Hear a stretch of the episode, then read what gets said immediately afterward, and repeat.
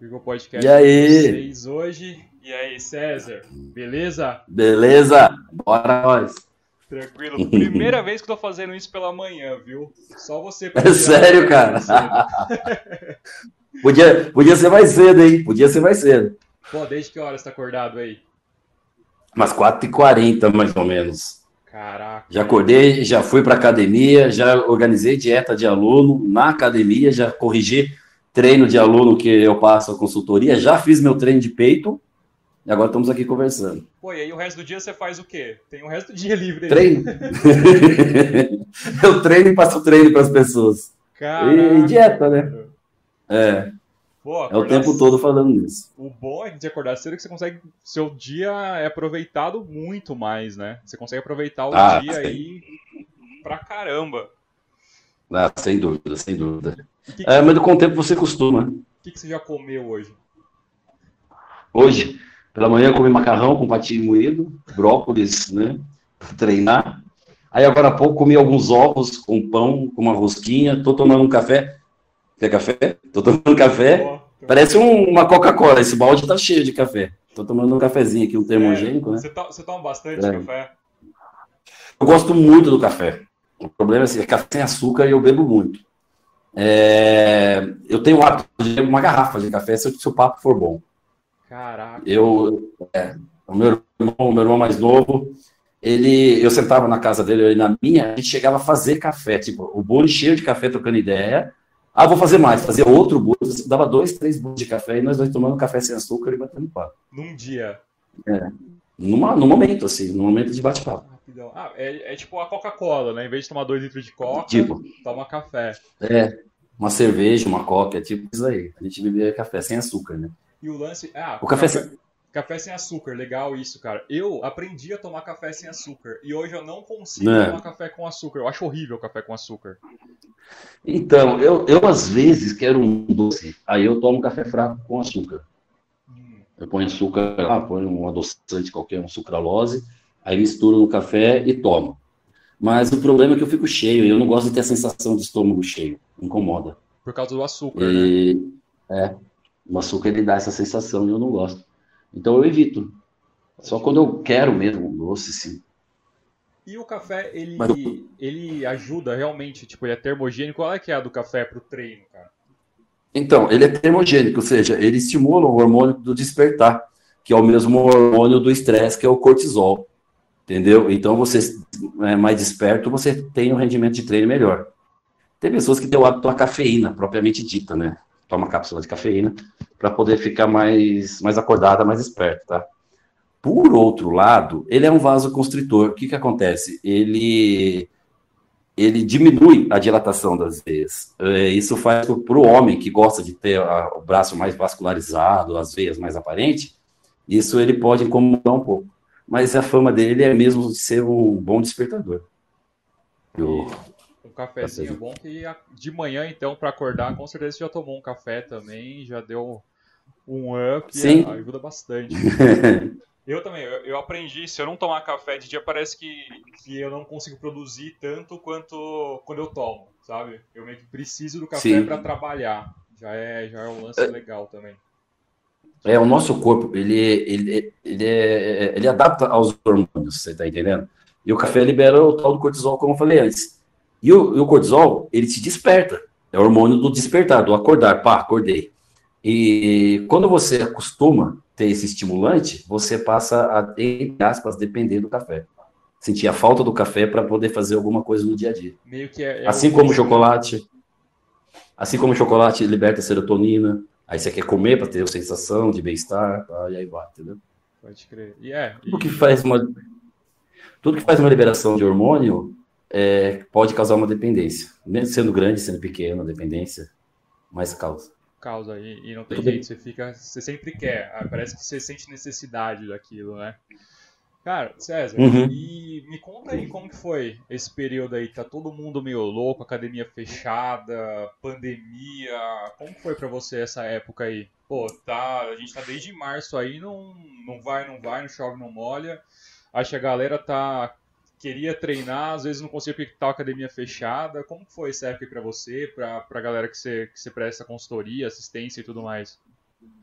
Então, é, o pessoal que, que presta consultoria são pessoas que fazem, levam do treino uma coisa bem séria, né? Então a gente se sentiu naquele, naqueles filmes que você vai para o esgoto, fica escondendo da polícia, sabe? Que a gente ia esconder, a gente treinava nas academias. Teve uma academia aqui em São Paulo, perto aqui, eu moro aqui na Zona Norte. Foi. Eu moro aqui na Zona Norte. Clandestina, cara, é muito louco. Eu moro, é, eu moro aqui na Zona Norte, cara. Aí eu tava trocando ideia com um amigo meu. Falei, mano, e aí, como é que tá o treino lá? Então, cola lá pra treinar. falei, beleza. falei, vou lá, né? Peguei minha mulher. Vamos treinar. Mano, os caras treinando 8 horas da noite no escuro. No escuro! E o dono falava assim: você faltava colar o rosto na cara do dono pra você ver a cara do cara. O dono falava, mano, não bate a anilha, por favor, para as pessoas não escutarem o barulho da na rua. E era super loja, você tá ligado? E a gente treinando assim, ó, e só com a luz do poste da rua, cara, pegando dentro da academia. Eu falei, meu, que louco, cara, eu tô, tô no, no mundo louco. Aí a academia que era minha de Jundiaí, o rapaz me liga. Cezão, a vizinha aqui tá reclamando, falou que vai chamar a polícia, que eu falei, mano, fecha tudo e vaza, porque se ela chamar a polícia, vai tomar uma multa de 10 mil reais. Então, ou seja, a gente tava treinando como se fosse bandido, sabe? E realmente não podia treinar, né? Por causa da doença, tudo, por causa da pandemia. Mas as pessoas que realmente treinavam, que realmente gostam, se mantiveram treinando no, no anonimato, assim. É, porque né? se você não treina, na verdade, você perde anos aí de preparação e tudo mais, né, cara? É, eu, eu fiquei um tempo sem treinar, treinei mal por causa dessas, dessa fase de ficar se escondendo, tudo. Passava dias sem treinar e perdi 15 quilos. Em dois meses, eu foram 15 quilos meu embora. É assim, rápido. Eu comia, eu comia normal, tudo, mas não tinha o estímulo muscular, né? Aí, como eu tinha ganho de massa muscular e minha genética é uma genética para ser um uma pessoa muito magra, meu corpo queria voltar à minha origem. Pô, a sua genética, então, é. Você tem um metabolismo bem acelerado, no caso? Você era para ser Sim. magro, magro, magro? Eu fui magro a vida toda, toda a minha infância eu fui muito magro. E essa loucura de eu ser magro, numa fase da minha vida, eu quis ganhar peso e eu engordei demais, mesmo trabalhando na área de educação física. Fui para 126 quilos, muito gordo. Eu tenho isso na rede social, tá minha foto gordo. Aí eu fiquei pirado nessa fase, quis emagrecer, de 126 quilos eu desci para 73 quilos, fiquei magérrimo, muito magro, parecia que eu estava doente. É, tem algumas pessoas até brincam que eu ainda vai colocar uma foto dessa no Facebook, falar que eu estou com, com AIDS, com alguma doença, e vai pedir doação para nós ficar rico, né? é, vamos ficar rico. Fala que o César ficou doente e vamos embora. E, e aí, aos 38 anos, eu já estava numa fase boa, meu corpo era bom, eu era um bom profissional de educação física já, já era referência no mercado. E eu comecei a, a querer competir. Me preparei dos, 20, dos 38 aos 39, e com 41 anos eu fui campeão paulista. 41. 42, 41. 41, 42, não tenho certeza. Você tem noção se você é um dos, dos com mais idade, assim, que foi campeão paulista? Ou não? Teve gente mais velha que não. chegou a ganhar? Tem pessoa de 60 anos. Sério? Eu ainda tô 45. É, é que o, o, o fisiculturismo é, não é você que escolhe a categoria que você faz. É a categoria que escolhe você. Então, é assim, eu não, não adianta eu querer competir numa categoria porque eu acho o fulano, o ciclano bonito, se eu não tenho a genética para isso. Eu só vou conseguir competir com quem tiver a mesma genética que eu.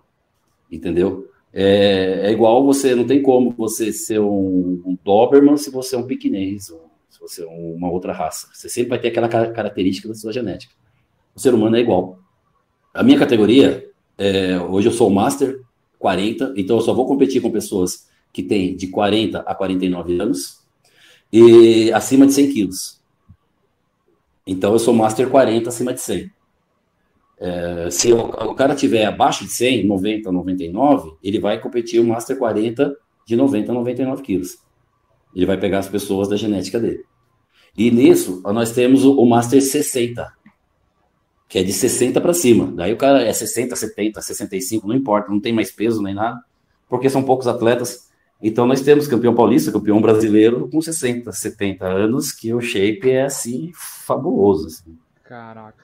E é mais difícil você ganhar massa muscular é, quando você está ficando mais velho ou não? Seu músculo, na é. verdade, é. é. mais difícil. A resposta é muito difícil do seu corpo. O, o, ganho muscular é difícil, com mais trabalho, mais tratamento que você faça. Eu tenho uma história de um colega que foi muito interessante no grupo que a gente tem aí de atleta. que ele pegou um menino que a gente estava preparando, 23, 24 anos, com uma genética muito boa, e arrebentou o cara na perna, no treino de perna. Porque a gente tem uma resistência muito boa, tem histórico de treino, né? Tem força, tem tudo. E ele pegou o menino, começou a treinar, no final do treino o menino começou a sentar no chão, deitar no chão, não aguento mais, não aguento mais, ele apertou, apertou, apertou, quebrou o menino. Foi um treino de perna muito bonito de fazer. Aí ele fala que ele lembra ele na casa dele, jantando, com a perna estendida na mesinha de centro, assistindo o jornal, com o celular na mão, vendo as redes sociais dos amigos. Olha um moleque de 20 e poucos anos na balada, dançando. Ou seja, a recuperação desse rapaz foi absurdamente maior do que o cara de 40. Entendeu? O cara de 40 teve mais força, teve mais condições de bater no treino. Por outro lado, ele estava em regeneração, enquanto o moleque já tinha recuperado. É, então, é, essa diferença é absurda. É, é absurdo. Não sei se funciona é, é, como outros esportes também. Eu estava trocando uma ideia com, com o Thiago, ele falou a questão do basquete, que você está no auge lá com seus 26 anos, é o seu auge do esporte. Tem alguma idade tá. assim que você pode falar que vai ser o auge do fisiculturismo? É a melhor idade para você, sei lá, subir no palco e, e, ganhar um troféu? Então, nos históricos que a gente tem dos físicos do, do, do Olímpia, que é a categoria máxima do nosso esporte, é a faixa dos 30 anos, 38, 35, 36 anos. Porque o, você tem uma maturidade maior muscular. Quando você começa a ganhar músculo, seu músculo é arredondado. Quando você tem a maturidade, seu músculo é empedrado. Você vê que eles são mais empedrados. Isso chama-se maturidade muscular. E a maturidade muscular, ela pesa muito quando você vai, vai para a competição. Entendeu? Quando você é comparado. E só que há casos, que nem o Dexter Jackson, ele está com 47, 48 anos e ele ainda sobe no Olímpia. E se eu não estou enganado, se eu não errar a data, ele foi vice-campeão do Mr. Olímpia de 2018, 2019. Ele pegou segundo lugar com 40 e poucos anos. Então, tipo, é, tem casos e casos. O Dexter Jackson, ele, ele competiu com o Ronnie Coleman, por exemplo, o cara tá no palco ainda. Né? É, mas, é, agora o Phil Heath é, tem, não tem 40 anos ainda, e, que são os grandes nomes, né? Mas ele ficou muito próximo. Tem um que eu lembro bastante, eu acompanhei na época que eu tava treinando e tudo mais, que ele tava meio que no auge e ele acabou perdendo, que era o... que tinha um rabinho de cavalo, é Kai Green? É o Kai, Kai Green. O Kai Gray, ele tem, ele tem uma genética muito boa. O, o problema do Kai foi encontrar o Phil Heath na, na mesma geração que ele. É Você tipo entendeu? Neymar com Cristiano Ronaldo. Neymar não, Messi é. e Cristiano Ronaldo, desculpa. É, é mais ou menos isso, entendeu? O que acontece? A genética acaba, acaba sobressaindo. Tem uma, uma, duas matérias que eles fizeram, cada um fez a sua, que o, o Caio falou assim: não, eu não, não peso treino, eu rebento no meu treino, eu não meço esforço, eu vou fazer o que tiver que fazer para adaptar a minha genética e ser campeão. Aí o Phil Heath eh, responde assim: eu vou fazer o que tiver que fazer, porém eu tenho genética. Putz. Então, tipo assim, e ele nunca foi campeão, ele sempre pegou segundo lugar, Phil em primeiro. Ele desistiu de competir no Olímpia e não conseguiu ganhar Phil Heath.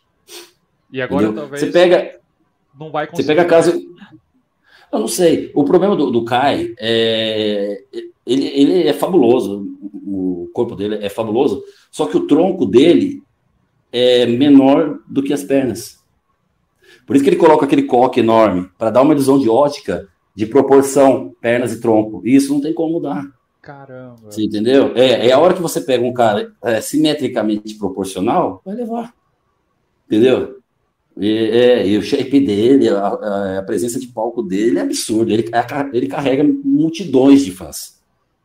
Só que a hora que o hábito olha, compara os dois, fala: não, esse aqui geneticamente está favorável, não tem jeito. É, Entendeu? Não, vai conseguir mudar a genética nunca, né? Isso é, é impossível ele conseguir mudar. Tem um documentário, é, eu acho, dos dois, porque... não tem?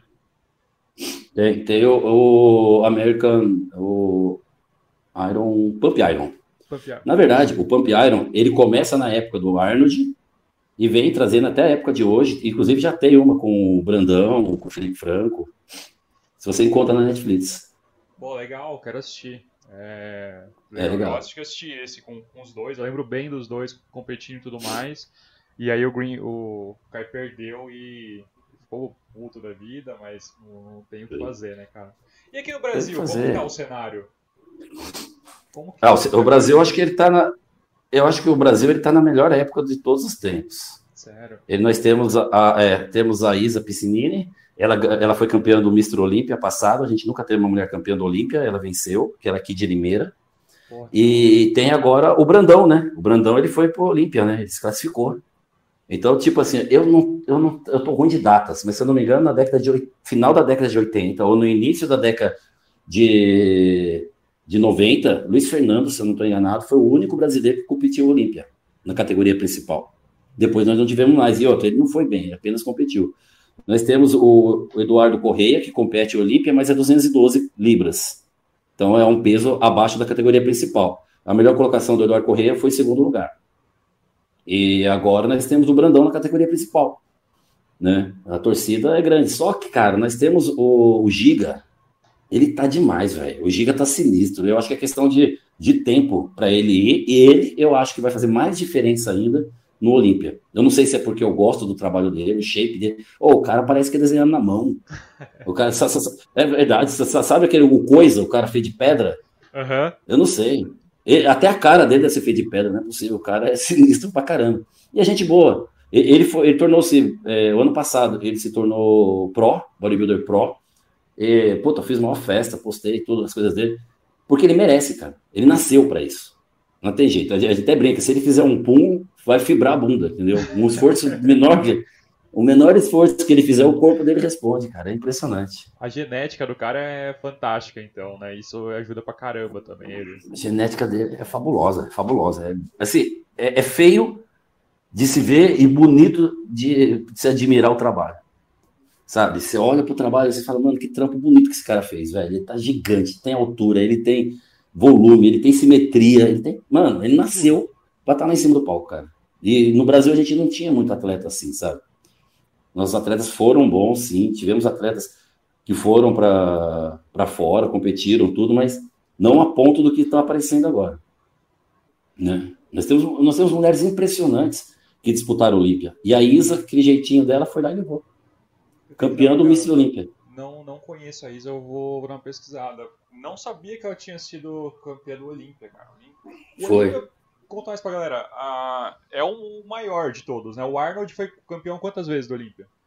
O Arnold foi sete vezes campeão Olímpia. Sete Ele perde. Sete. Ele perde só pro Ronnie Coleman, que foi oito vezes. Que é outro monstro também, né? Foi. O Ronnie Coleman ele foi. Mas o Ronnie Coleman, o problema dele é. O histórico dele era fazer agachamento com 400 quilos, uma tonelada de leg press. Então hoje ele tá com a coluna cheia de pino. Hoje ele tem dificuldades para andar, ele veio fazendo cirurgias. O Rony Coleman, é assim, eu, eu tive a oportunidade de treinar com ele, tive a oportunidade de ir no japonês, jantar com ele. E é um cara fabuloso, ele tem um conhecimento, ele é dedicado. Porém, na época do auge dele, ele levou o corpo dele a, além do que era possível levar um corpo. Então, é, ele é admirado pelo mundo inteiro, só que hoje ele paga o preço. Entendeu? Coisa que o Arnold, o Arnold não paga. Coisa que não. o Arnold não, né? O, não, Arnold não paga, Dora Yates não paga, é, é, Jay Cutter também não, são os grandes nomes do Olímpia. O Jay Cutter foi o que ganhou do Ronnie Coleman. O Jay Cutter tem quatro ou cinco, é, ele tem quatro ou cinco Mr. Olímpia no currículo. O Ronnie Coleman tem oito. Era o homem a ser batido e o Jay Cutter foi lá e conseguiu levar. E, e detalhe, o Jay Cutter é branco, é alemão. Né? Alemão, ele é americano, mas tem uma característica alemão. E então são pessoas que não têm. Se você vê o Jay Cutter, por exemplo, ele tá bem. O, o Dorian Yates, o maior dorsal da história, se você olhar para ele, você não, não, não, acha que é um, um fisiculturista. Ele tá magro, hoje é um coroa saudável. Vamos dizer assim, 60 anos, aí, 60 e poucos anos. Saudável. Ele faz yoga, casado com uma brasileira, a Gal Yates. É, e, foi, e ele, ele tá bem, pra caramba. Eu já fui em algumas palestras dele. Tem um conhecimento absurdo. Agora, o único cara que eu vi que realmente se machucou legal foi o Coleman. E no ele... machucar, é... você se machucou feio um tempo atrás também, né? É, o Coleman e eu. Ah, tá vendo? Alguma coisa comum. é, com... dá pra comparar bem. É, dá, dá... O, dele, o, dele, foi bíceps também ou não? Não, dele foi a coluna. Ele tá cheio de pino na coluna e ele, é, e ele vive tirando e colocando pino na coluna. Não deixa de treinar, eu sigo ele nas redes sociais. Tá sempre treinando, tá sempre lá mas está com dificuldade. Teve um Olímpia que reuniram todos os campeões do Olímpia no palco, ele fala assim: olha, gente, eu preciso sair porque eu tô quase pulando nas costas do Jay Cutter aqui porque eu não tô conseguindo ficar em pé. Tô quase pendurando em cima de um. Caramba. É, é, ele anda com muleta, com, com dificuldade. Né? E ele não tem 60 anos, acho que ele tá com 59, 58 anos. É, não, não tem é, como, né? Tá tão... A questão da idade vai chegando e dependendo do, da forma com que você treina na vida, vai aparecer alguma coisa, não, ah, não tem como. Ou existe alguma forma de você treinar não. e não ter. Ah, todo, todo esporte, acho que na verdade você acaba tendo um desgaste superior, né? É, é, na verdade, todo a gente volta a bater na genética de novo, na predisposição genética. Por exemplo, se você tem é, uma característica de, um, de a coluna fraca, você vai ter que fortalecer ela aos poucos. Você nunca vai bater nela com muita força. Você vai ter que bater nela, bater e soprar, vamos dizer assim, entendeu? Você vai, com moderação, saber até onde você pode levar ela. Por exemplo, eu rompi os dois bíceps porque era meu ponto fraco. Eu fui campeão paulista, um amigo meu campeão Mr. Universo estava lá e ele pegou e falou para mim: Olha, a gente vai ter que aumentar o bíceps. E eu fiz coisas pro meu bíceps que eu nunca faria na minha vida. O bíceps não aguentou, arrebentou os dois. Então, o que acontece? É, talvez uma pessoa que tem um bíceps com um feixe muscular maior, mais grosso, talvez faria a mesma coisa que eu e não arrebentaria. Então, é a tal da predisposição. Eu nasci com X fibras musculares no bíceps, então eu tenho esse limite. O que eu consigo dessas fibras musculares é aumentar o volume e não a quantidade. Entendeu? Então, é o que acaba me deixando limitado. E eu tenho que ter essa consciência. Se eu tiver essa consciência, eu consigo chegar ao meu limite de treino sem ter uma cobrança no, no, na, na, velhice, numa fase futura. Agora, se você ultrapassar o no pain, no gain, tipo, vou arrebentar minha vida, vou destruir tudo, você vai arrebentar sua vida, vai destruir tudo. A atividade física, ela é saudável desde que você saiba dosar. Isso é que muitas das vezes, essa dose é muito além do que você tem na cabeça. Fala, não, eu não aguento mais. Não, você aguenta muito mais que isso, você não chegou no seu limite. Só que tem uma hora que você chega, tantos treinos, treino, treino, treino, tanta pressão, tanto isso na sua cabeça, redes sociais, que você pode mais, você pode mais, você ultrapassa a dor. Eu, quando eu fui campeão, eu treinava alguns atletas. E a minha frase era simples, assim, ó, vai que é só dor.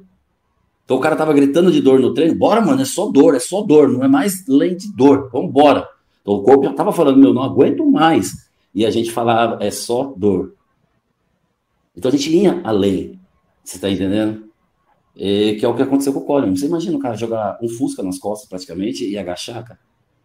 É muita coisa. É muita coisa. Entendeu? Muita coisa. É. E quando você Co rompeu o bíceps, como que, como que foi? O que, que, que, você sentiu na hora? É, é absurdo o que acontece? A dor é, a dor, a dor é absurda, a dor é muito forte, mas a sensação de rasgar um tecido. É como se você pegasse uma camiseta, um lençol e rasgasse. Você sente essas fibras arrebentando. E o braço começa a ficar roxo, como se fosse um derrame nos dois braços. Putz. E aí fica roxo o braço inteiro. Você vai fazer ressonância, os caras falam, arrebentou.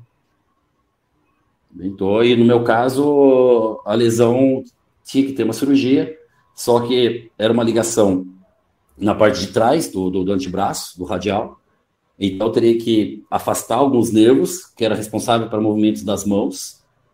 E, e aí a gente achou melhor deixar o bíceps como estava, rompido mesmo, com buraco, com machucado, do que correr o risco de perder o movimento das mãos. Entendeu? Era das duas mãos. Em momento eu cheguei a pensar em fazer a cirurgia. Até cheguei, a gente começou a fazer uns exames, tudo direitinho. Aí, quando os médicos falaram, olha, a gente vai abrir aqui, vou ter que afastar os nervos em afastar esses nervos, a minha mão já ia perder o movimento. Aí, com fisioterapia todo, aí a ideia era que voltasse ao normal. Mas corria o risco dela não voltar. É, aí eu falei, não, então a gente não precisa mexer. É, não precisa mexer. E, e como que ficou é hoje, por exemplo? Você não fez a cirurgia, ele, ele acaba voltando, ele acaba ficando a bolinha? não, quer ver? Deixa eu tentar mostrar pra você. Ó, cadê? Ó, então, ô amor, Deixa eu falar para ela segurar a câmera para mim. Vem cá. Entendeu? O que acontece? A metade do bíceps, ele é rompido. Você entendeu? Aí ele não consegue ir até o final. Por exemplo, a gente pede... Segura para mim aqui. Ó. Segura aqui. Isso. Ah, cadê eu? Peraí. Pô, pode aqui. crer. Fica, fica como se fosse uma cicatriz. Aqui. Aqui. Aqui. Aqui, ó. Segura. Isso. Tá vendo aí? Pode crer, dá ó, pra ver. Dá pra ver. Essa parte aqui, ó, tá arrebentada. Essa parte tá normal. Entendeu? Então, ela diminui, ó. Essa parte que desce o bicho. O bicho era para estar tá subindo aqui e descendo aqui, ó. Sim. Entendeu? Então, essa parte toda. Era... No, antigamente, eu não tinha movimento, não tinha contração. Eu contraía o bíceps e o bíceps não movimentava. Obrigado, mano. Eu, é, eu contraí o bíceps, ele não movimentava, ele não tinha movimento nenhum antes. Aí, com muito trabalho, muito treino, muito treino, eu desenvolvi um, a musculatura. Nessa que eu desenvolvi a musculatura, eu tenho esperança que eu vou conseguir criar um músculo com desenho diferente, tá entendendo? Eu tô com um amigo americano que ele tem um problema num dos bíceps. E ele compete lá nos Estados Unidos. Então o bíceps dele é normal, e o outro bíceps dele rompeu dessa forma. E ele, ele expõe mais o bíceps do que o bíceps normal que ele tem. Porque ficou mais emperado, ficou mais caroçado o bíceps, você entendeu? E, e, aí, quando ele vai fazer as poses e tudo, que é duplo bíceps, ou para mostrar alguma, alguma coisa que tem para mostrar bíceps, ele mostra o, o, rompido. Que é o diferencial, né? Que só ele tem. A, o diferencial. Eu estou trabalhando em cima disso e ele vem me dando uns toques, a gente vem fazendo um trabalho para ver se eu consigo esse volume na proporção. Então, hoje está acontecendo o quê? Ponho uma camisa com manga, eu tenho volume, eu ponho uma camisa regata, uma camisa regata, eu tenho outro volume, quando eu tiro a camisa eu tenho outro volume, eu tô com três volumes diferentes de cor. Caraca. É. E é, é. E é normal, é, vai ficar, não vai perder esse risco, na verdade. O Sardinha teve o mesmo problema que você, César, ou não? Isso, teve. Só que o dele foi. O dele rompeu só um ligamento. Então ele conseguiu pegar a ponta do ligamento e trazer de volta. Não teve que ir para o outro lado. Porque é, funciona mais ou menos assim, ó. Eu não vou conseguir mostrar. O braço, é, é o, o, o, esse tendão, ele é ligado no antebraço. Você entendeu? O do sardinha é o mesmo tendão, só que rompeu no bíceps. Então ele pegou um, alguns centímetros de diferença e juntou. Você entendeu? Ele conseguiu consertar, mas o dele. E daí hoje já deu tudo certo. Mas foi o mesmo rompimento. Foi. O dele ficou foi. certinho. Pode crer. Certinho. Né? Foi o mesmo rompimento. O mesmo. O, o... E a recuperação disso aí, César? Como que foi? Porque, pô, é uma barra, né? Cara? Então. Você, você vive pro esporte, basicamente. É. E igual, igual você me explicou eu, anteriormente, o bíceps é o que você precisa para fazer muitos exercícios, né? Costa, não sei. É. Ombro, tudo basicamente você precisa do bíceps, né? Sim. É, tudo, tudo é ligado no braço, né, cara? Mas eu acho que o pior nem é o, fazer exercício, porque foi aquilo que eu falei, a, gente, a dor, para quem é, faz esse esporte em alto nível, é companheira, não, não, incomoda. Agora, o problema é que o bíceps, ele é referência do esporte. Você tá entendendo? Por exemplo, eu ia na casa de familiares, as crianças pulavam e apertavam meu. Sim. Oh, não sei o que, pum, pegava no meu bíceps. Essas pessoas que me chamavam de, Cez, de Cezão, passou a me chamar de Cezinha, que me via sempre de camiseta, e eu, eu, eu tive depressão. Eu tive depressão feia, muito brava. É, teve, foi, foi, foi uma vida muito difícil. Separei da minha mulher por causa da depressão, e tive, assim, foi foda. Aí recuperei a depressão, recuperei tudo de novo, e agora estou refazendo tudo para voltar para o esporte. Mas é, é o sinônimo, não tem jeito. Qualquer momento que você fala o cara tá forte, a primeira coisa que você faz é a contração do bíceps. Isso não importa se você é do esporte ou não. Ele é referência do meu esporte bíceps, né? Eu tenho alguns amigos que é, a gente, que nem, por exemplo, o Carlinhos Strong, a gente fez um trabalho em 2016, eu acho, com ele, no peitoral. Ele era sinistro, a galera adorava ele e o peitoral dele era muito pequeno. Só que o bíceps dele, ele, tinha um metro, ele tem um metro e meio de altura, com 50 centímetros de bíceps. Ou seja, é bíceps pra caramba, velho. É, então ele era muito impressionante, só que faltava peito. Você tá entendendo? Se ele então tivesse bíceps, tivesse muito peito, ele não ia chamar tanta atenção. Porque o bíceps é a referência. É, e aí, quando você, você começa a trabalhar para competir, e seu corpo não responde, você contrai um músculo que você contraria todos os dias, que era motivo de risos, de poses de fotos e tudo, e essa contração não existe.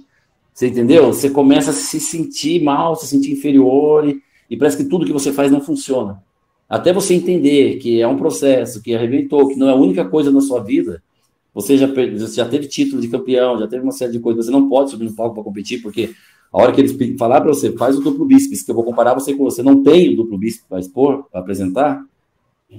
Você está entendendo?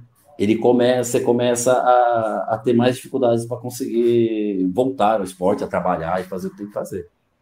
Mas vai, cara, não tem jeito. Assim, a, não tem jeito, a vida vai te cobrando, as pessoas vão colocando você de volta, no, né? E aí você vai. A hora que você vê que nem agora eu, tô, eu consegui contração do bíceps, eu estou conseguindo voltar a tirar fotos dessa forma. É, já a gente está querendo ir para o Paulista, que é em março ou abril. Né? Eu pensei em trocar de categoria. Mr. Santos também, na verdade, né? A ideia é competir também. Sim. Eu ia competir esse ano no Mr. Santos, tanto eu tô com a camiseta por isso. Ah, final, ah, é, acho que é o último final de semana de dezembro, viu, gente? O último penúltimo, vai ser lá em Santos. Legal, é, eu ia competir. Vou. Eu ia competir no Mr. Santos, não vou competir, mas vou estar presente. Uhum. Eu ia competir no Mr. Santos, comecei a preparação esse ano, estava morando em Campos do Jordão, comecei a minha preparação lá. É uma cidade mais fácil para a gente treinar musculação para ganhar peso, porque ah, é? não tem nada para fazer. Né? Não tem nada para fazer lá. Vocês estão assim. então você, você, você, acorda, treina e come, dorme, acorda, treina, dorme, você não faz isso, velho, entendeu? Você não tem um shopping, você não tem um nada. E é frio pra caralho. Você, você fala, meu, vamos sair, vai sair no frio. Não vou sair no frio. Então você, você consegue desenvolver o shape mais rápido lá, né? E, e o ar também ajuda bastante. E, e aí eu tava no embalo, até comecei a fazer uns stories lá, ó, falta 100 dias para o campeonato, pá. Aí chegou a pandemia e acabou segurando tudo, né? Prendendo nós, prendendo tudo. Se não fosse aí pandemia, mudou. Aí, ia competir então, esse ano. Eu e Mr. Santos, Mr. Santos, estava tudo pronto já. Eu tinha conseguido o patrocínio, eu fui para Valinhos, consegui um patrocínio em Valinhos, vim aqui em São Paulo, consegui. Estava com duas academias me apoiando também, para eu poder treinar no final de semana, à noite, madrugada, se fosse preciso. Estava tudo na mão, tudo já estava pronto. Eu, eu, só faltava agora o dia a dia. Aí eu comecei a fazer o trabalho do dia a dia, que é o treino, né, e você faz um projeto, você faz um, um, um ciclo, divide em meso e macro. Aí, os macros, você vai fazendo, ah, macro, ciclo, tal, para chegar no objetivo X. Aí você faz esse trabalho. Se você chegou no objetivo, você muda a estratégia ou mantém. Se você não chegou, você muda a estratégia e mantém. Para no final, no dia D, você está pronto para competir, entendeu? E eu já tinha montado todo esse cronograma e já estava fazendo o trabalho. Aí a pandemia veio, as, as portas foram fechando, né? E, e, isso é legal, na verdade. A, o pré-palco é um trabalho monstro, na verdade, né? É um. Não é uma vida fácil, né? Conta aí como não, foi, por é. exemplo, quando você estava se preparando para o Campeonato Paulista, que você foi campeão, por exemplo. Qual que é a alimentação, o treino, o, o, dia, os dias antes que você tem que secar, que você me contou uma vez, que, tipo, é tenso, na verdade, né? É, na verdade, é, por exemplo, eu estava me preparando para o Mr. Santos, eu queria ganhar peso. Se eu for agora para o Paulista, eu estou com 102 quilos. Eu pretendo chegar a 120, 125 quilos. Para subir no palco com 110, 112, porque a gente faz um trabalho de desidratação para chegar seco e isso vai muitos quilos de água, de gordura. Mas o, processo é ganhar o máximo que você pode, da, da forma mais limpa possível, que é ganhar peso com menos de gordura possível e aí, quando você tiver no máximo seu de peso, você vai tentar secar o máximo que você pode, perdendo o mínimo de músculo possível, tentando preservar o músculo. Então, quanto mais fina a sua pele tiver, mais aparente o seu músculo vai estar. E aí, quando você for comparado com outros atletas, se você tiver melhor, você leva. É simples assim, tá? É, então, o que acontece? Esse processo é árduo, porque tem momentos que você tem que comer muito, você come muito carboidrato. Eu estou numa fase muito boa agora, que eu estou em ganho, eu perdi os 15 quilos lá que eu te falei. É, então eu como macarrão agora de manhã, só que aí você acostuma, cara. Você sabe o que, que é você conhece? Muito, por exemplo, é tipo um pratão de macarrão mesmo? Qual é que é? É, agora, por exemplo, eu comi 400 gramas de macarrão, 200 gramas de patim e 150 gramas de, de brócolis. 750 então, gramas de tá... comida aí, de manhã. De café da manhã. É. é. Depois eu comi quatro ovos, pão, comi uma rosquinha, tomei café né? Depois que eu voltei do treino. já já que eu vou comer mais alguma coisa também. Então você come bem. E você costuma comer bem. Aí quando você passa a acostumar a comer bem, quando você não pode comer bem, aí começa a ficar difícil. Você tá entendendo? Aí você começa, ah, mas vamos cortar carboidrato. Beleza, vamos cortar carboidrato. Vamos fazer o baixo carbo. Baixo carbo o que é? É frango, cara. É frango e água, frango e água, frango e água. Mas cadê o carbo? O carbo tá no frango. O frango também tem carboidrato. Então, às vezes as pessoas falam, ah, mas você tá fazendo baixo carbo, então você tá comendo quanto de arroz? Nada. Eu não tô comendo arroz. Eu tô comendo frango. Tá entendendo? E se eu não. Aí quando eu vou zerar o carbo mesmo, eu entro na clara de ovo. Que aí não tem carbo. Aí é clara de ovo de café da manhã, daí é clara de ovo de pós-treino, clara de ovo de almoço, janta. Você, você faz omelete de clara de ovo, você toma clara de ovo cru, você, ou seja. E vai quantos é, é uma fase. Ah, aí nessa fase vai uns 30, 20, 10. Caraca. Você vomita o ovo, aí você come de novo, você joga fora aquele que vomitou e cata outro novo e come. É.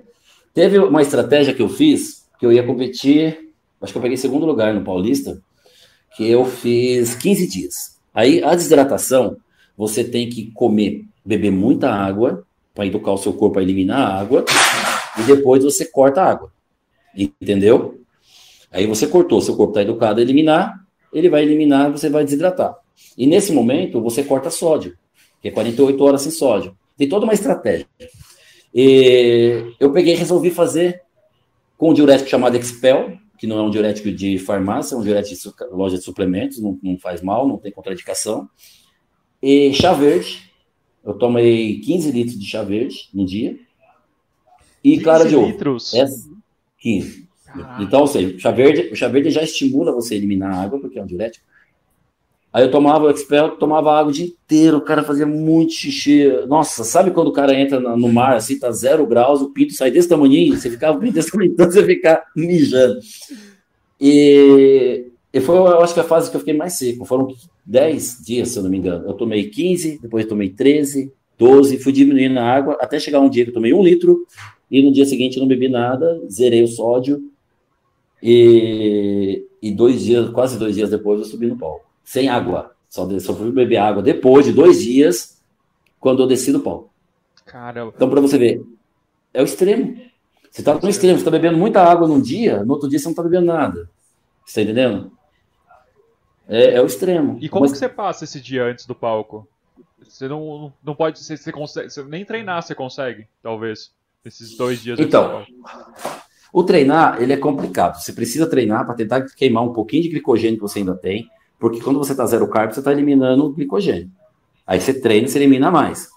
Só que, por exemplo, a perna, eu não posso treinar a perna 10 dias por, por, por dia da competição. Eu faço um treino muito pesado, porque senão ele vai embaçar. Minha perna precisa de corte. Ela não pode estar inchada no dia. Ela tem que mostrar cortes do, do, da perna. Então eu treino a minha perna 10 dias antes, máximo que eu posso, acabou. Não tem mais treino de perna, não tem mais passeio em shopping, não tem mais ida no supermercado, não vou caminhar, vou caminhar o mínimo necessário. Vou deixar minha perna eliminar toda a água para que os cortes da perna apareçam, que ela não fique uma perna lisa. É, o abdômen. O abdômen, dois dias antes, não faço mais. Não posso mais, eu paro de fazer. Então, o que eu posso fazer? Posso fazer um bíceps, uma costa, um peito. Você entendeu? Algumas coisas que, que ele inchado ainda vai, vai fazer uma, uma presença bacana no palco. É, então tem essa estratégia, mas a gente treina assim, daquele jeito, aquele treino mal feito, só que assim, você está queimando o glicogênio. O treino de, de, de hipertrofia, você rompe feixe muscular, Aí, no intervalo de 48 horas, em média, 72 horas, seu corpo vai reproduzir um feixe muscular mais grosso e mais saudável. É isso que é a musculação. Quando você está para subir uma queima de glicogênio, você não, tem, não pode fazer rompimento de fibra muscular, não dá tempo de recuperação muscular até subir no palco. Então você faz o quê? Queima de glicose. Você só vai fazer o treino para estimular o, a energia que você ainda tem ali guardado para você poder desidratar o quanto você quer, entendeu? E... Aí, olha que interessante. A hora que você faz toda essa eliminação de água, que você está dois dias sem sódio, que você está quase dois dias sem água, aí você entra com uma bomba de sódio, uma pizza de alite, por exemplo, de atum, sem comer nada, você está sem beber água, hein? Ou seja, você come essa pizza de sódio, você vai ter uma bomba de sódio, você está sem sódio, você zerou sódio, aí você vai ter uma diarreia. Putz. É. Aí nessa diarreia você consegue desidratar mais do que você queria, mas o restinho da água que você tinha. Aí você ah, sobe a seco, é bom, na verdade, então, né? É você induz, você induz a É diarreia. necessário. Aí você sobe muito seco, muito seco, muito seco no palco. E você só vai beber água para depois que você descer, para que daí o corpo volte a hidratar e voltar ao normal. Pô, não é nem um pouco fácil, né? Nessa, é, é muito complexo. E, e muitos processos, na verdade, né? Você vai. Sim. E isso você vai aprendendo com o tempo, né? Sim. E cada vez você vai melhorando. tempo, é. E, e é engraçado, cara, que você, você, cada corpo, a gente volta a falar da genética, cada corpo tem uma resposta, entendeu? Eu, por exemplo, não posso beber nada, nada, nada, nada, é, para subir no palco. Meu corpo embaça. Espera um minutinho, faz um para mim. Eu, né? Agora, pedindo café, você ver. Ah, Pedindo café mesmo, eu acabei de beber um balde. É, é, eu não posso beber nada. Agora tem um amigo meu, eu acho que ele pegou terceiro no, no, no universo, eu não lembro, o Sérgio. Esse cara, ele bebe um litro de caldo de cana gelado para subir no palco. Antes de subir, Antes de subir, eu quero matar esse cara. Sabe por quê, cara? Você tá no, backstage morrendo de sede. Você quer. Mano, você tá, você tá lambendo saliva. Mano, você pega algodão com água e passa na boca, assim, ó, pra, pra tirar o secado da boca. O cara do seu lado virando um litro de caldo de cana, a, a garrafa suando, assim. Fala, Puta, mano. Foda. E ele sobe com shape sinistro, velho. Vasculariza tudo quando ele começa a jogar essa, essa bomba de açúcar do caldo de cana e essa água. É impressionante. Eu não, se se, eu fizer isso, eu o que subo acontece? embaçado. Subo embaçado. Ah, Meus cortes diminuem. Os cortes que eu tenho diminuem. pô, é, Entendeu? é, é isso É. que é complicado também. Cada um tem uma genética diferente, né? Então vai dar diferença no, no que você tem que comer e tudo mais. E como que você aprende tudo isso? Por exemplo, como que você aprendeu que você não pode beber água dois dias antes de subir? Na verdade, isso daí são estratégias que a gente aprende no dia a dia. Hoje, eu já, em 2017, eu fiz pós-graduação de treinador de bodybuilder. Aí ali você entra no mundo underground do, do esporte e toda a estratégia que, pode, que tem. Agora, até 2017, foi até o ano que eu fui campeão, é, eu aprendi no dia a dia. Outros atletas passando para você, sabe?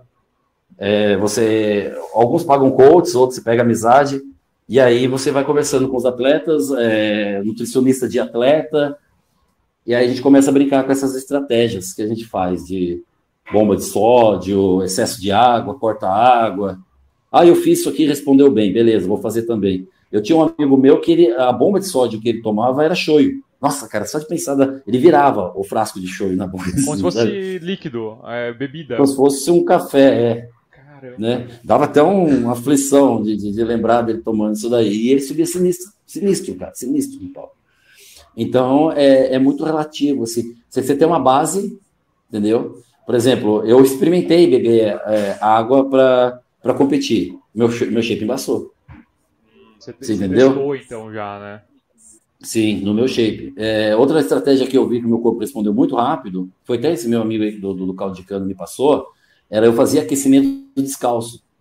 Então eu tava para subir no palco, eu começava a fazer o meu aquecimento descalço. Aí eu passei a usar um chinelo, uma sandália, porque o meu, o meu pé fazia. O seu corpo fica muito sensível para tudo. Quando você tem essa dieta muito pesada, seu corpo ele responde rápido para qualquer coisinha que você faz. A resposta é muito absurda. E quando você está descalço num piso frio, ele, ele funciona como se fosse uma água de radiador. O sangue ele passa por baixo, esfria e sobe. Você não consegue concluir um aquecimento. Entendeu? Então você coloca uma toalha, sobe no, no, no, numa sandália e começa a aquecer. Você vê que a vascularização começa a aparecer mais, que o, o sangue se mantém quente. São muitas técnicas, né, que você tem que pegar e começar a aprender e usar. Uma coisa legal, Sim. hoje, é, você com certeza vai me falar bem melhor do que isso, mas eu vejo que o, o mundo do fisiculturismo está tá crescendo bastante. É, como, eu acho que nunca teve tão grande como está agora, né? Ou não. Porque eu vejo muita gente começando a treinar e começando a querer um shape monstro mesmo. Sim. Não sei como, como É, tá o mercado hoje. Não, hoje o mercado fitness ele está muito grande, está muito cheio. É que nós temos informação hoje, entendeu? É, quando na minha época de moleque, é, eu me formei em 95. Nós estamos falando do que? 2005, 2015, 25 anos atrás Eu tinha quatro eu me formei. Então antes, olha só, você tinha quatro anos, eu já devia ter quatro anos de musculação. Eu já devia ter meus quatro anos de musculação, mais ou menos. É, tinha, porque eu fiz em três anos de educação física na minha época. É, o que acontece? É, o, eu, eu para eu ter informação sobre o fisiculturismo, para eu saber alguma coisa do, do Arnold, de alguém lá, do, do Dory Yates, eu comprava uma revista chamada Musk Inform. Aí essa revista me dava umas dicas, igual aquelas musiquinhas, caderninho de música que os caras pegavam, que os Cifras, músicos né? tocavam. Eu tinha de cifras, é, eu tinha a revista Musk Inform. Aí nessa revista eu vi o shape dos caras, mano, os caras é louco. Eu falava, meu, quantos anos? Os caras têm 5 anos, 6, os caras têm 10, tem 15 anos de esporte. E hoje não. As informações que a revista demorava meses para chegar, era importada as revistas, a revista chegar e passar para nós e a gente usar essa estratégia com o nosso povo, hoje é, nossa, é, essa internet faz assim, pá, tá na mão, entendeu? Hoje tem excesso de informações, infelizmente. É, infelizmente, a gente tem o excesso de informação e se você não estiver preparado para a informação, você pode interpretar de forma errada e pode acabar tomando uma conduta errada. Então, tem que tomar muito cuidado.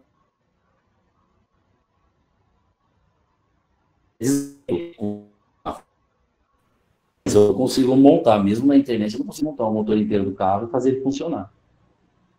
E né? o.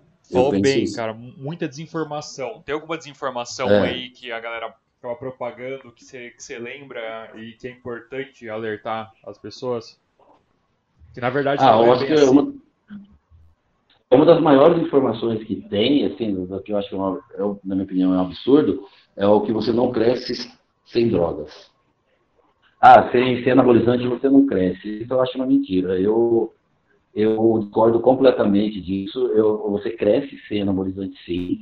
E só que se você for competir num campeonato onde num campeonato de arrancada e se todos os carros estão turbinados, se o seu carro não estiver turbinado, você não vai conseguir competir.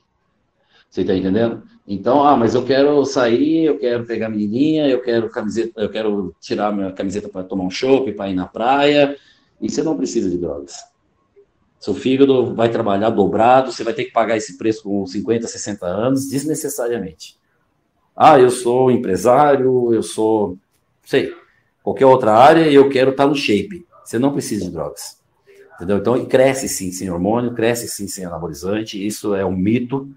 Só que as pessoas, às vezes, é, às vezes eles veem grandes campeões, versículos que o grande campeão usa, só que o cara, ele está numa situação completamente diferente, ele tem uma equipe médica que pode auxiliar, você está entendendo? E, então são realidades, condições totalmente diversas. Hoje, no começo da, da entrevista, você falou para mim, ah, mas você faz o que depois disso? Ah, eu treino, como, passo treino para os outros, treino, ou seja, é uma realidade, treina, come, passa treino, come, passa treino, come. Agora, o cara é empresário, o cara tem outras coisas para se preocupar, você está entendendo? Querer ter um shape de uma pessoa que só vive isso, não dá. Agora, que pode ter um shape que vai sobressair na praia, vai sobressair em qualquer lugar? Pode. Só não precisa. A droga é desnecessária, entendeu? Você vai precisar controlar a alimentação, você vai precisar suplementar, talvez. E mas realmente, talvez você não precisa partir pro os anabolizantes e tudo mais. Mas a galera tem que ter consciência que quer ter um shape legal, primeira coisa talvez é alimentação, treino e suplementação, ou não. Qual, qual que é o, o lance? O que, que você precisa ter para começar a pensar em ter um shape legal?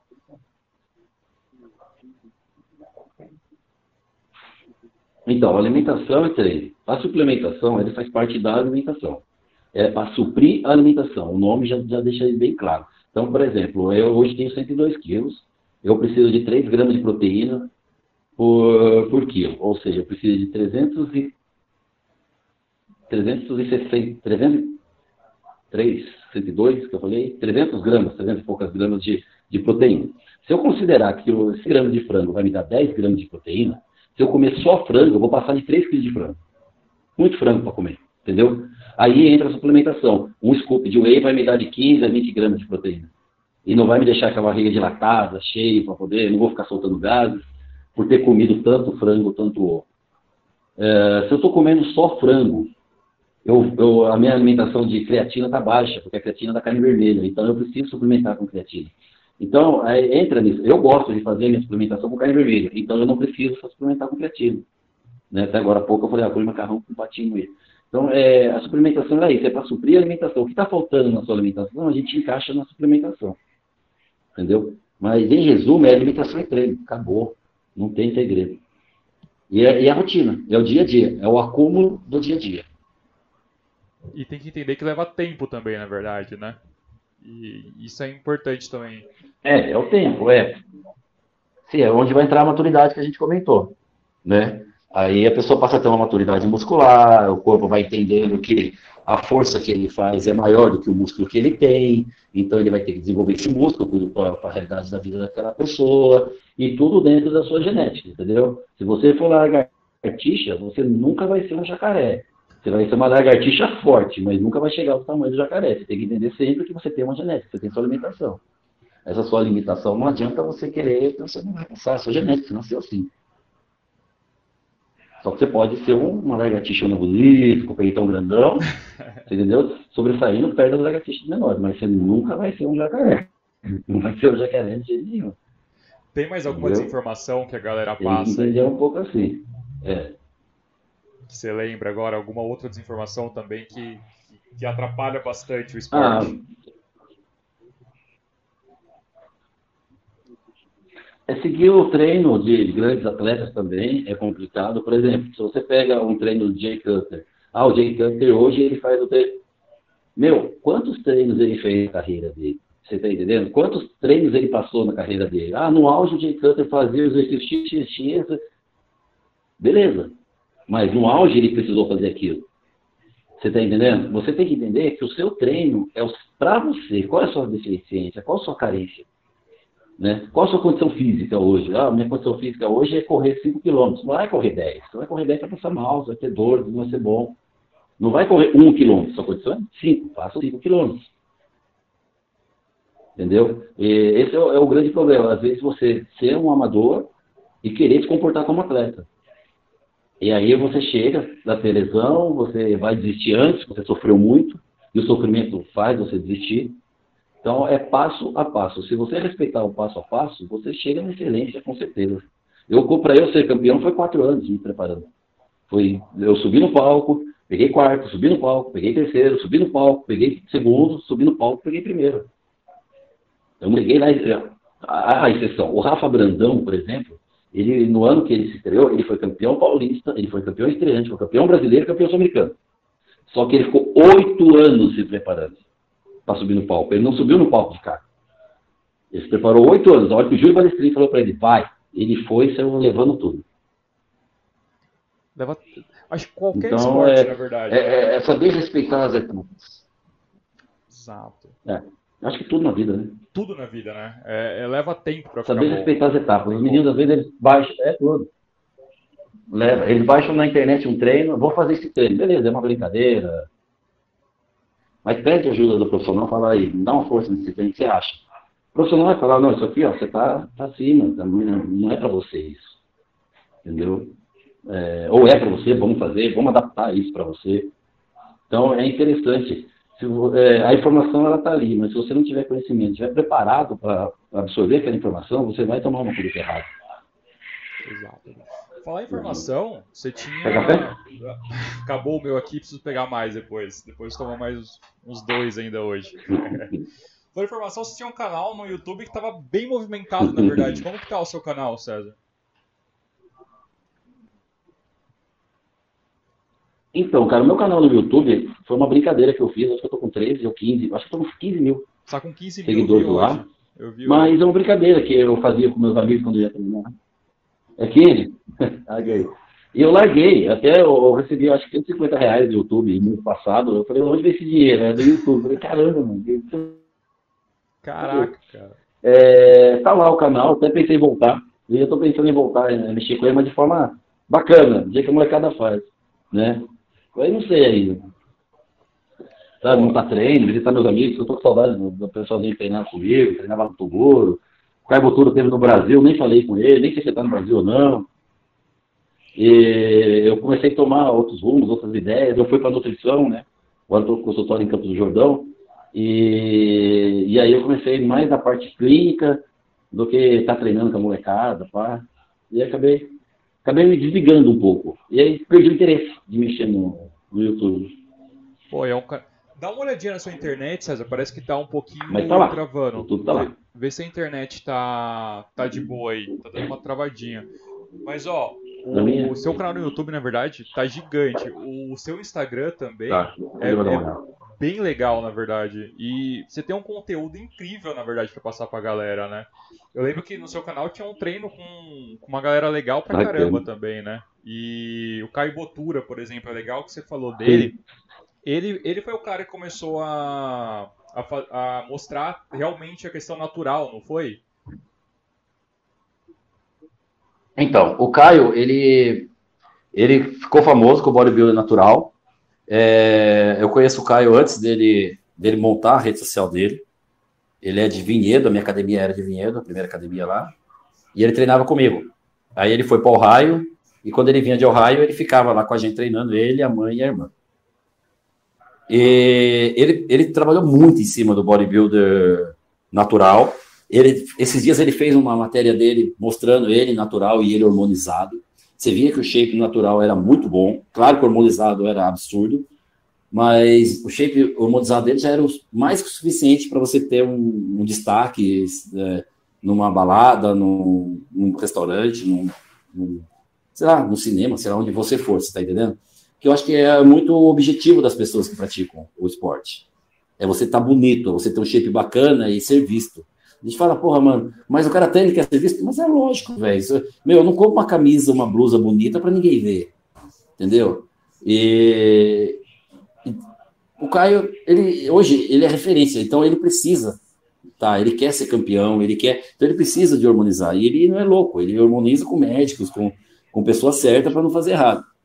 Então, é, se quiser seguir o esquema do Caio, é seguir o que o Caio faz, pegar profissionais que podem ajudar e, e fazer. Agora, não é necessário. Não é necessário. O Caio, eu lembro uma vez que ele, eu estava me preparando, ele parou de, o agachamento e veio e falou: César, você, eu, eu me inscrevi numa federação natural lá nos Estados Unidos. Você é natural? Eu estava começando a tomar hormônio. Eu falei: depende, se for de Chernobyl, você é natural. Aí ele rachou o bico todo. E é, ele deu risada natural de Chernobyl. E, e aí, beleza, ele continuou pregando o natural dele. Ele carregou muitas pessoas e eu gosto da forma que ele mostra. Sabe, olha, eu natural sou isso, eu, eu hormonizado sou aquilo. Não existe demagogia, não existe a mentira, sabe? Olha, use hormônio que você vai ser um monstro. Sem hormônio você não vai ser. Não, não existe isso. Não, você vai ser grande com o seu hormônio que seu corpo produz, né? Seu corpo vai produzir os hormônios para isso. E é legal esse lado Entendeu? dele, né? É, mostra realmente a verdade. Que muita gente, tem gente que acaba meio que omitindo isso aí, né? Tem gente que acaba falando que, que não é. Não que tem não diferença, é, vai crescer, ou tem que usar, ou não tem que usar, que não tem problema. É legal essa transparência, né? E isso eu acho que é importante também. E sempre Então, os Estados né? Unidos. Sempre. Você tem que entender assim: se você o carro quebrou, você vai levar para o mecânico. Você não vai levar para o dentista. Entendeu? Então, se você vai mexer com hormônio, você vai pegar um endócrino. Você quer mexer com hormônio? Beleza, você vai pegar um profissional que saiba o que está fazendo. Vai pegar o professor de educação física. O professor de educação física não entende hormônio. Ele entende o suficiente para bater um papo, para questionar, mas não para prescrever. Sim. Então, você tem que respeitar as áreas das pessoas. Na educação, na minha área, principalmente na academia, existe muita invasão.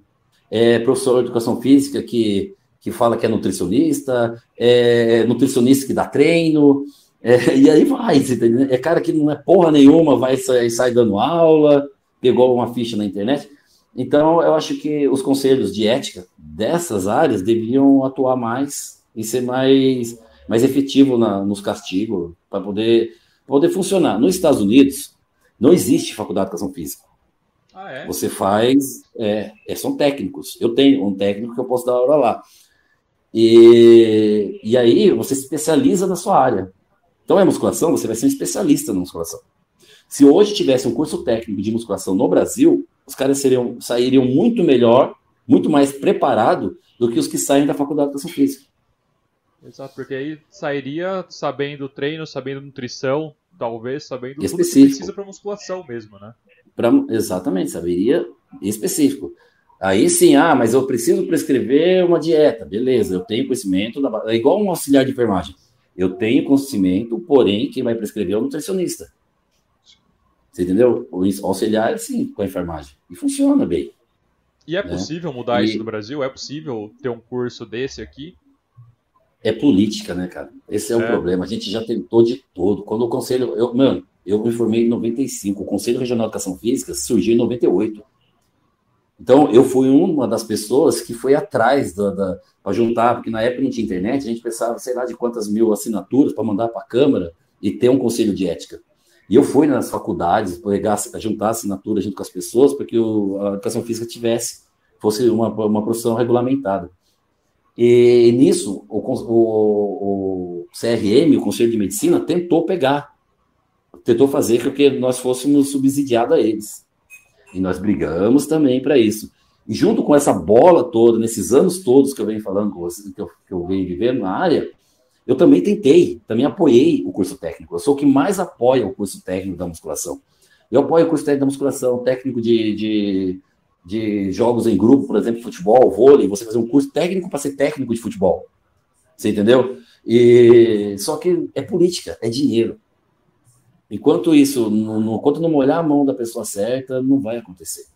A gente, eu conheço amigos meus que são muito bons na musculação, eles precisam de, de, de conhecimento profissional, vamos dizer assim, sabe? Inclusive de ética profissional. E dão musculação sem formação acadêmica nenhuma. Tem uma genética privilegiada, então tem um corpo bom, tem um comportamento bom, porém não tem conhecimento. Aí ele pega uma tiazinha de 60 anos e dá a mesma situação para um moleque de 25 que não é a mesma coisa, são objetivos diferentes. Uma, uma, academia é igual uma oficina de carro. Você tem uma série de ferramentas, só que você vai usar especificamente para cada caso. Entendeu? Se a, tiazinha quer ter condições de dirigir um automóvel, quer ter condições de dirigir um automóvel e pegar um pote de, de café em cima do armário, e o moleque quer subir no palco, as ferramentas são as mesmas. Você só vai ter que manusear de forma diferente. E esse conhecimento, quem não é profissional, quem não se prepara na teoria, não tem. E é aí é onde que você machuca as pessoas. Exato. Entendeu? E, e falar em machucar, é, muita gente, na verdade, acaba se machucando em treino, né? Acontece porque ah, não sim. tem, talvez, é, justamente isso. Uma pessoa que vai realmente fazer o treino legal para ele ali. Uma coisa que eu vejo muito, César, não sei se se acompanha, por exemplo, né, eu moro em condomínio. No meu condomínio tem uma academia. A galera vê sim. aqui o treino na internet, vai lá na ah. academia, ah. sozinho, começa a pegar o peso ali que acha que tá, que tá legal, contusão, se machuca. O que, que essa galera tem que fazer? Como que ensina esse povo que na verdade precisa fazer um treino legal, precisa fazer uma tabela com que ele aguenta, na verdade, para ele começar, que não é só ir chegar, ir na academia ali e começar a treinar, não é assim, né, pô? Então, exatamente. É, esse é o grande problema, entendeu? É, você não vai no, numa clínica cirúrgica e vai deitar lá na mesa de cirurgia e, olha, eu trouxe o meu amigo aqui, ele vai fazer cirurgia em mim. Você não vai fazer isso, cara. Você vai pegar o médico, tem conhecimento, blá, blá, blá, blá. E isso não acontece na educação física. Eu moro num prédio também, eu passo em frente à academia do meu prédio, não tem profissional, e, e aí você vê o cara treinando sozinho. Em 2005, Teve um caso no Sul, olha essa história, cara. A menina fechava a academia, só menina profissional, com crefe na mão, profissional de educação física, bonitinha. Ela trabalhava até a hora do almoço. Aí ela fechava a academia, treinava e ia embora para casa. Aí no outro horário, depois do almoço, chegava o outro profissional, abria a academia e assim eles trabalhavam. Ela se acidentou fazendo agachamento e morreu. Isso aí passou em todo jornal, toda a TV, morreu. Só que ela era profissional, formada, está entendendo? Treinando sozinho, porque ela não teve um acompanhamento, a barra pegou o pescoço dela. Se tivesse alguém ali, se ela tivesse com alguém, mesmo que não fosse. Então, é, esses riscos, eles existem em tudo na vida. E as pessoas, ah, eu vou treinar sozinho porque eu sei. Eu baixei na internet. Meu, se um profissional se acidentou e morreu, imagina uma pessoa que não tem preparação. Sim. Sabe? Não sabe. Então, é, é, infelizmente, é assim. E aí isso diminui, assim, tipo, ó, eu, eu não posso dar aula porque não tenho CREF, mas eu posso treinar sozinho. Também é outro erro. Já que você não pode dar aula, não, não pode pegar um cara que não tem, não, é habilitado a dar aula, você também não pode treinar sozinho. Você precisa de alguém. E as academias do condomínio você vê o pessoal sozinho, se virando sozinho, fala, meu. Não tem como fiscalizar e é uma profissão muito, muito complicada para você acompanhar. Ela é muito largada. E já foi pior. Já foi pior. Já. Melhorou muito. Já. É, eu já dividi 95 sala. lá era bem mais complicado, né, pô? Eu era magrelo. Minha genética era ser muito magro. Muito magro. Então, quando eu ia dar aula, eu tinha conhecimento. E o rapaz, o Douglas, até hoje, um amigo meu até hoje, ele era office boy. Ele trabalhava, na época não tinha motoboy. Ele era office boy, trabalhava o dia todo de office boy, à noite ele ia para academia da aula. O pessoal ouvia mais o office boy do que eu. Porque o shape dele era melhor que o meu. é, foi pior. Eu peguei é, auxiliar de enfermagem também, dando aula de musculação comigo, dividindo sala, mas dois dando aula juntos. Hoje não existe mais, não vejo mais isso, sabe? Eu vejo é loucura, pessoas que pegam coach, que não tem profissão nenhuma, pegando, montando dieta, montando treino, e o cara é ileso. Você não vê o cara não vai preso, não toma uma multa, e você ainda vê a pessoa ainda botando, uh, marcando a pessoa na rede social, falando que a pessoa fez milagre nela. Fala, gente, é, é loucura, você entendeu? Pô, e, isso é tenso também. Uh, hoje a gente tem muito curso na internet, né? Porque hoje qualquer um pode fazer um curso. Qualquer um pode Sim. mandar ver ali, começa, grava um curso, vende e, e consegue vender bem. E muitas vezes não é um profissional da área. Muitas vezes o cara, sei lá, começou a treinar, aprendeu, começa a dar o curso ali e vende pra uma galera, tá ligado? Bem. E é importante que a gente analise bem quem está fazendo essa parada, né? Eu acho que é legal sim, a gente sim. aprender com quem conhece mesmo do assunto. Isso é, isso é um bagulho legal. É importante, na verdade. Então, é, sim, é, é, aquilo que eu te falei. Por exemplo, olha o meu shape, ah, o cara é campeão paulista, ele vai mandar um treino para mim. Mas eu sou uma mulher de 30 anos, é... sedentária. Você fala, pô, peraí, eu sou um homem de 45 anos, uma vida ativa a vida toda. Não é o mesmo treino, não é a mesma alimentação. Não é. Sim. Entendeu? Aí eu não consigo acertar a mão na menina, não enche ela de droga. Sim. Eu coloco termogênico, eu coloco. Daí começa a ter resultado. Mas não porque eu montei uma dieta, um treino ideal, porque enche ela de droga. A hora que ela parar com essa droga, o corpo vai cobrar. Verdade. Aí o corpo cobra. Aí o preço é caro. Só que aí até lá, eu que fui coach, já não estou mais como coach dela. Aí a história fica: quando eu estava com o fulano, meu corpo estava bom. Verdade. Não vai enxergar que o corpo está cobrando a cagada que o cara fez atrás. Sobra para o próximo, na verdade, né? Vai sobrar para o próximo. Ou então para a vida sedentária. Eu estava treinando, estava fazendo isso, estava com o corpo bom. Filho, se você está com a vida sedentária, se você não está comendo errado, seu corpo pode até emagrecer, mas você não vai engordar do, do nada e, e ficar muito gordo. Só vai ficar muito gordo se você fizer coisa errada que o seu corpo vai cobrar depois. Se desalinhar seu eixo hormonal, a hora que você parar de tomar o tal do hormônio, seu, o seu eixo natural está desalinhado. Só Deus sabe qual vai ser a resposta.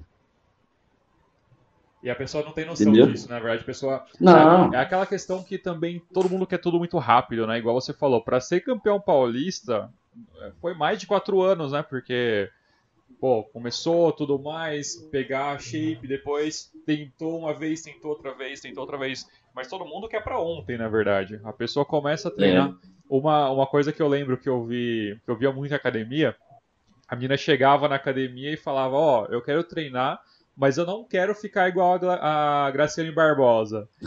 Minha amiga, você pode treinar pra caramba, 10 anos aí pra você chegar igual ela, vai ser muito difícil, tá ligado? É muito difícil. É, é muito investimento, é uma equipe muito grande, é muito investimento, muito, muitos anos. Muitos anos, exato.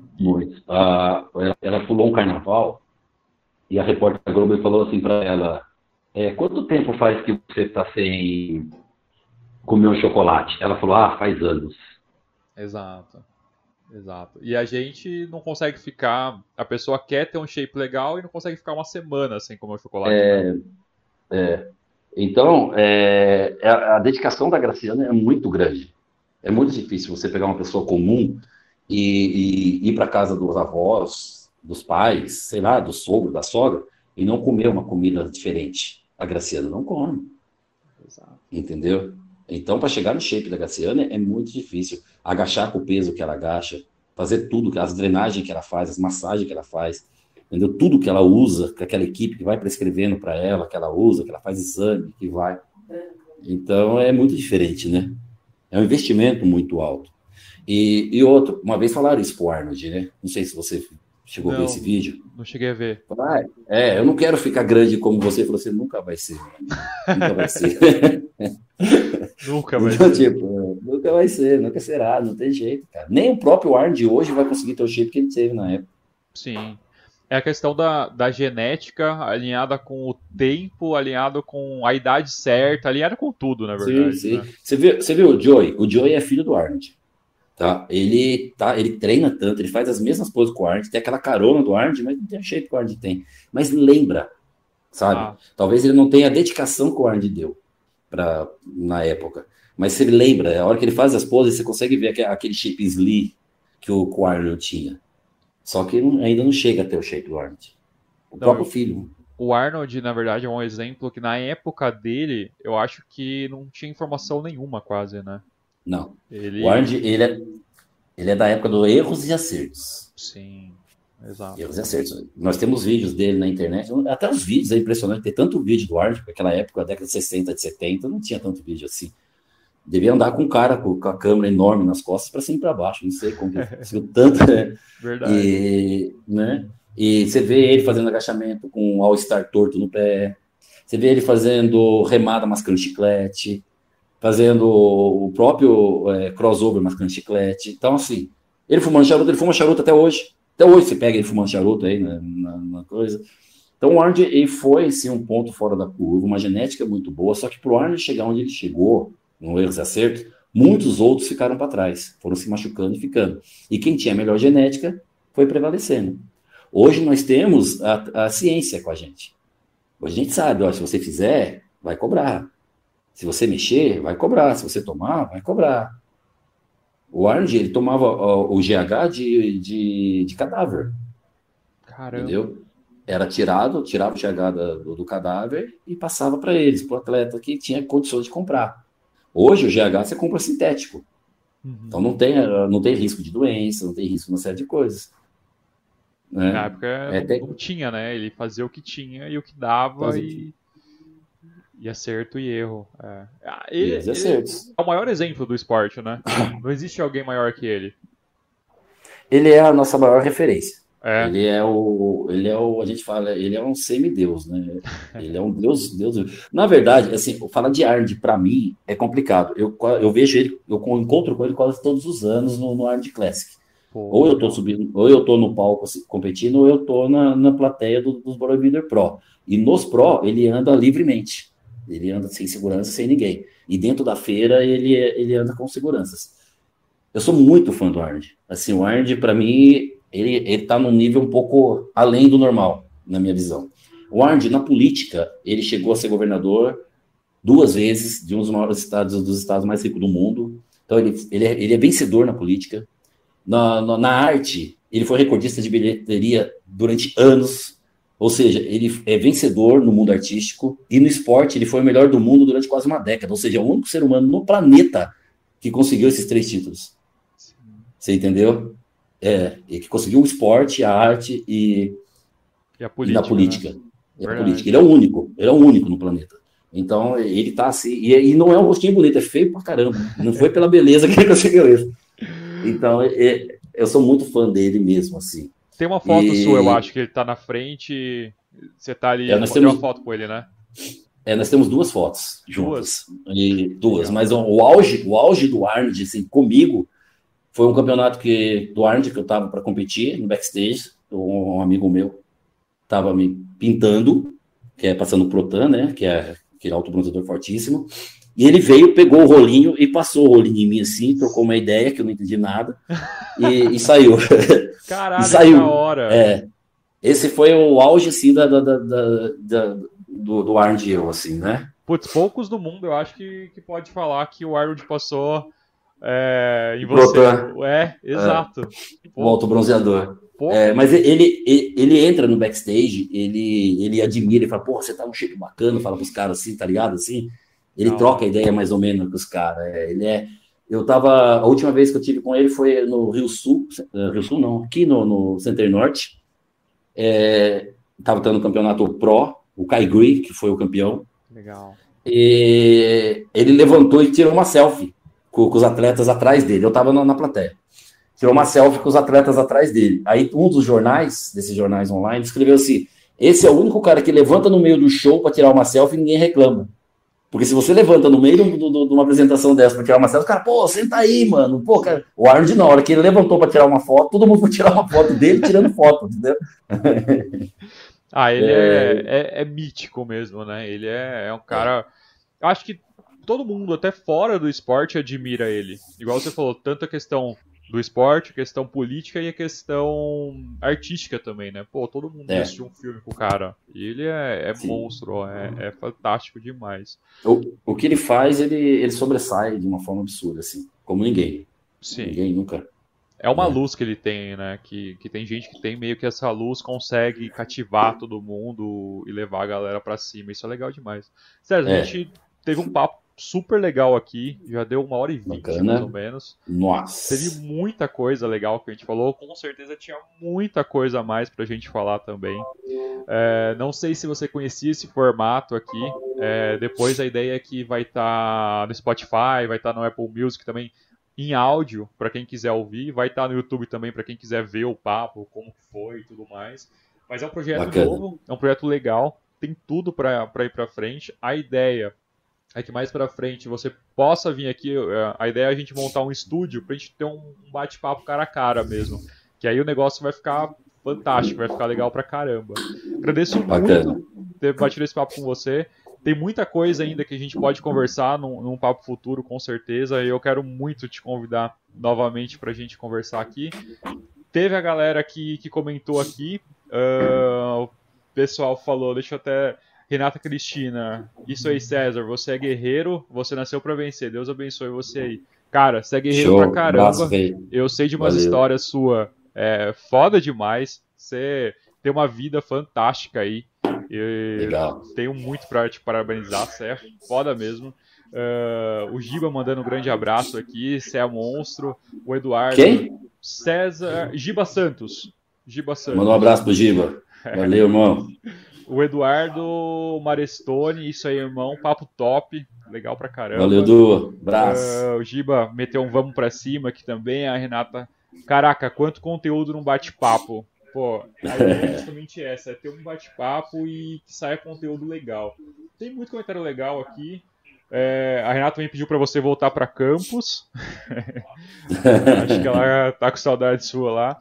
São Paulo é o centro de tudo, realmente em Campos não tem nada para fazer. É, cidade pequena, eu já morei em cidade pequena, sei como que é, mas o lado bom é que tem esse, esse essa vibe que você consegue treinar mais e focar mais no que está fazendo. Isso é, é legal de cidade pequena.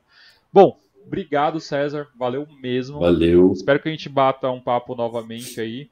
Pô, e fala um pouco sobre, sobre a consultoria que você está dando, sobre o seu trabalho hoje, como funciona, como a pessoa te acha também. Eu acho que isso é legal a gente deixar marcado aqui. Ah, legal. Na internet você me encontra como César Atleta, César Underline Atleta, tá? É, a consultoria, você pode é, entrar em contato comigo pelo WhatsApp 011 991 200 025. Aí eu já tenho todo um protocolo para a gente poder fazer uma avaliação física, uma avaliação online e fazer um acompanhamento online também, tá? É, tranquilo. Aí se você me chamando ali pelo Instagram César Underline Atleta, me chamou ali, a gente conversa e se vê, tiver alguma dúvida, manda lá para nós. Fechou, César. Vou encerrar por aqui. Obrigado mesmo. Valeu, prazer Cirão. demais conversar contigo. E vamos lá, Espero a próxima.